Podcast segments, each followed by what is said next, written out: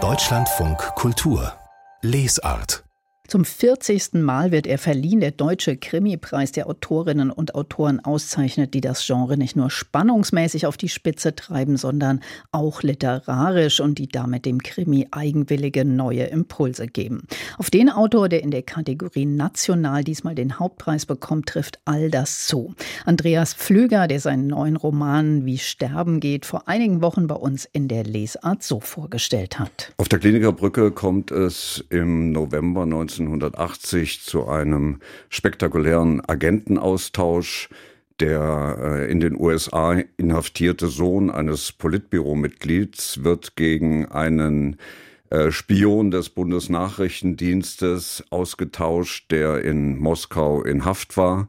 Rem Kukura ist sein Name. Bei diesem Austausch äh, ist eine junge Agentin des Bundesnachrichtendienstes dabei. Sie muss Kukura identifizieren und es geht grauenhaft schief. Äh, die Klinikerbrücke wird in die Luft gesprengt.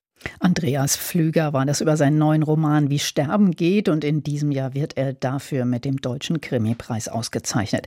Erschienen ist das Buch beim Surkamp Verlag, wo auch der Gewinner international herausgekommen ist, James Kestrel mit Fünf Winter, der auch unsere Jahreskrimi-Bestenliste anführt. Auf Platz zwei und drei für den Deutschen Krimipreis stehen übrigens bei den deutschen Kriminalromanen Monika Geier mit Antonius Feuer auf Platz zwei und Kim Coplin mit Die Gute Guten und die Toten.